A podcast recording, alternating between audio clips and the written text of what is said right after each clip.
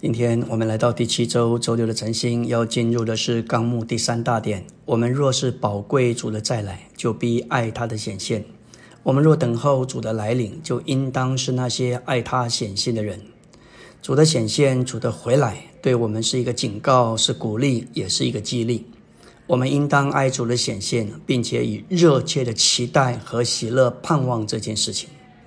当使徒们写新约的时候，在他们的心目中，主就要快回来了。所以，从新约的教训来看，他们所过的生活实在是在这里预备主的要来。这好比久别的亲人即将回来，我们都需要预备好要去迎接。又像一个待嫁的女子，知道结婚的日子已经越来越近，她是一心一意的等待那天的到来。帖撒罗尼迦前书每一章末了都是以主的来临做结束。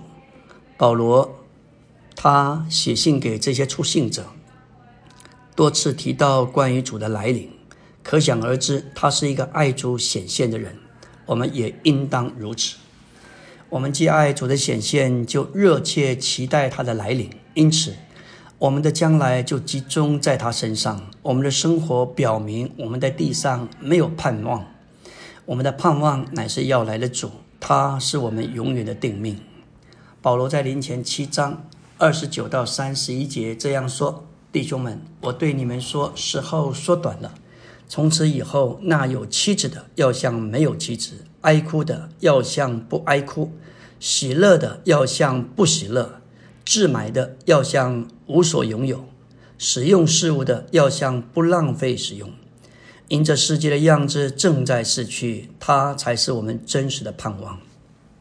我们可以把对主的再来的渴望发表成为对他的祷告，告诉主：主啊，我愿你来。我们常常这样的呼求他来，好作为我们对他再来的响应。所有爱主耶稣、以他为生命、活他、显大他的人，都该有一种的态度，等候他来，并且爱他的显现。这是我们所有盼望进入他的快乐、能拯救进入他属天的国、得着公义冠冕的人该有的心愿、该有的生活。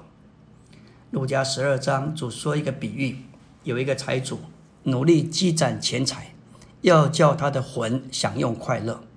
神却对他说：“无知的人呐，今夜必要你的魂。我们能有每一个今天，都是主的怜悯，是他的恩典。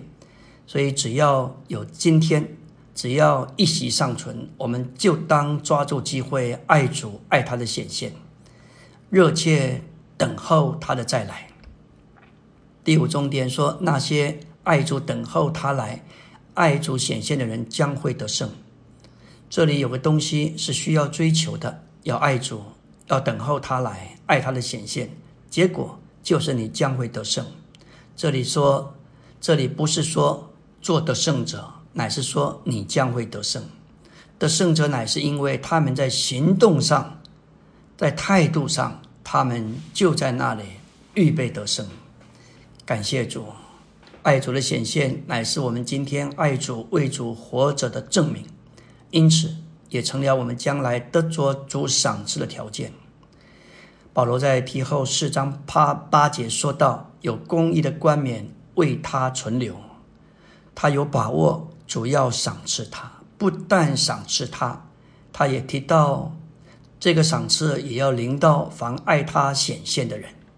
感谢主，这是一个条件，这是一个应许。我们必须。”让弟兄姊妹知道，我们若是寻求得着国度作为赏赐，我们必须要今天就要操练爱主的显现。